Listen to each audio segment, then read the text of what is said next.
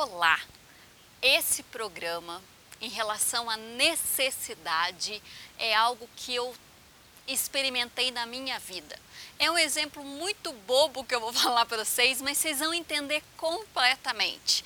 É, algumas pessoas que já acompanham aqui o Papo de Mulherzinha e tudo mais já ouviram eu falando lá na igreja, em reunião de mulheres, é, como eu era assim terrível com o meu cabelo natural. Então, assim, né? Glória a Deus, aleluia. Deus me fez assim, cabelo da minha avó, cabelo grosso, cabelo ondulado, cabelo sem forma, cabelo com vontade própria, com vida própria e tudo mais, e muito cabelo. Então era assim, indomável mesmo a situação. E aí, graças a Deus, a química apareceu, né, pra gente fazer uma progressiva da vida e tudo mais. E, e aí as pontinhas do meu cabelo fica tudo esticada assim, fica horrível. E aí o que aconteceu? Eu vou no cabeleireiro toda semana?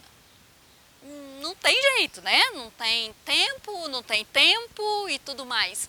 E essa necessidade na minha vida de tentar deixar o meu cabelo melhor me fez arrumar algumas é, alternativas para resolver isso. Até eu não ia falar isso, mas que vai condenar muito a idade da pessoa, mas assim, eu aprendi com a minha mãe é, você que é mais nova, você não deve nem sonhar que existe isso na vida, mas existe, existe bob térmico. A gente fervia o bob, aí dava uma chacoalhada nele assim, é que a água queimava a mão da gente, enrolava no cabelo e ficava lá uma hora até esfriar o bob. Eu fazia isso. Aí depois quando eu fui casar, há 15 anos atrás, eu falei assim, gente, como é que eu vou para lua de mel e levar o bob térmico? Não vou ter panela na, na na lua de mel, no hotel para poder fazer e tal. Aí eu consegui achar um modelador que deu certo no meu cabelo, ele era mais grosso e tal, e comecei com o Babyliss a enrolar as pontinhas no meu cabelo. E aí começou, eu, eu ia de vez em quando cortar o cabelo e a cabeleireira, a Bel, ela começou a, a virar o meu cabelo na chapinha.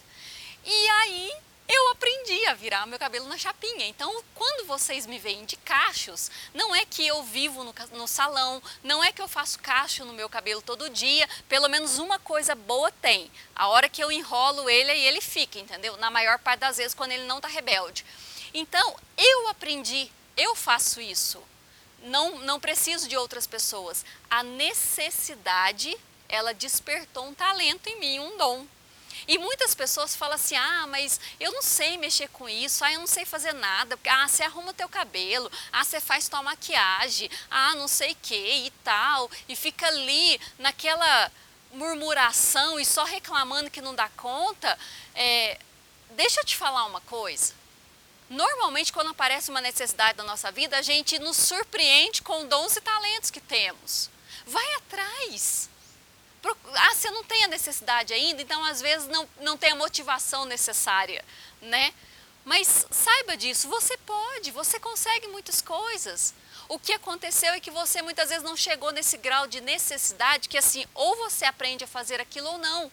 Nesse momento de crise que o nosso país passou e ainda está passando, quantas pessoas saíram dos empregos e começaram a fazer bolo para fora, começaram a fazer artesanato, descobriram novos mercados de autônomos e tudo mais. Por quê? Porque teve que dar seus pulos, porque estava todo mundo ali passando por uma necessidade, por uma dificuldade muito grande.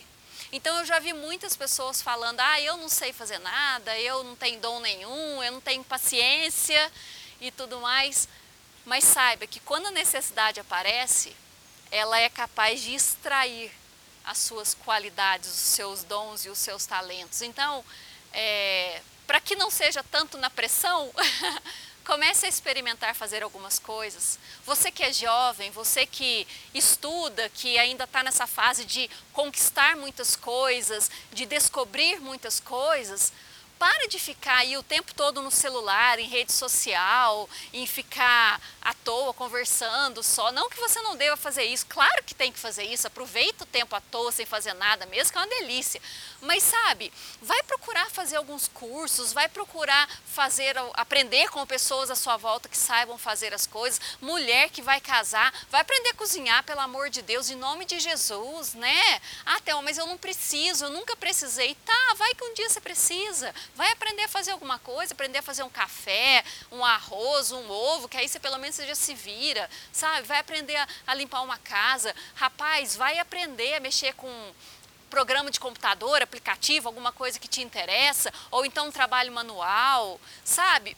Vai aprender a fazer as coisas. Porque a necessidade, ela aparece na nossa vida uma hora ou outra.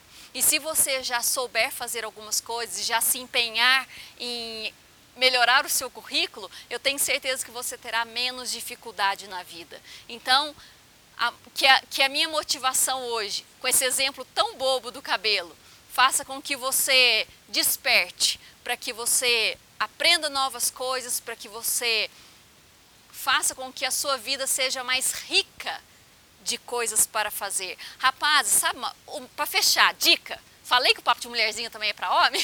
Rapazes, vai aprender a consertar um chuveiro, a pregar um, um, prego, a colocar uma cortina, sabe? Vai aprender a mexer com furadeira. Pelo amor de Deus, não se torna aquele homem que não sabe fazer nada na casa. Até para trocar uma lâmpada tem que chamar um marido de aluguel. Ai, não me poupe, isso é ridículo. Ai, desculpa falar, mas é, é a minha opinião, entendeu? Ai, não, não sabe pregar um prego na parede. Deus me livre guarde, vai tem que colocar quadro, mudou, fez mudança, né? Aí ninguém toma banho, todo mundo tem que ir na casa da sogra tomar banho, por quê? Porque o bonzão não sabe mexer em nada. Ou, rapaz, tem muita coisa que você pode aprender também. Então, vamos sair desse, desse comodismo, dessa vida sem graça e aprenda, porque eu tenho certeza que você será uma pessoa muito mais interessante se você tiver o seu currículo mais rico em coisas para fazer.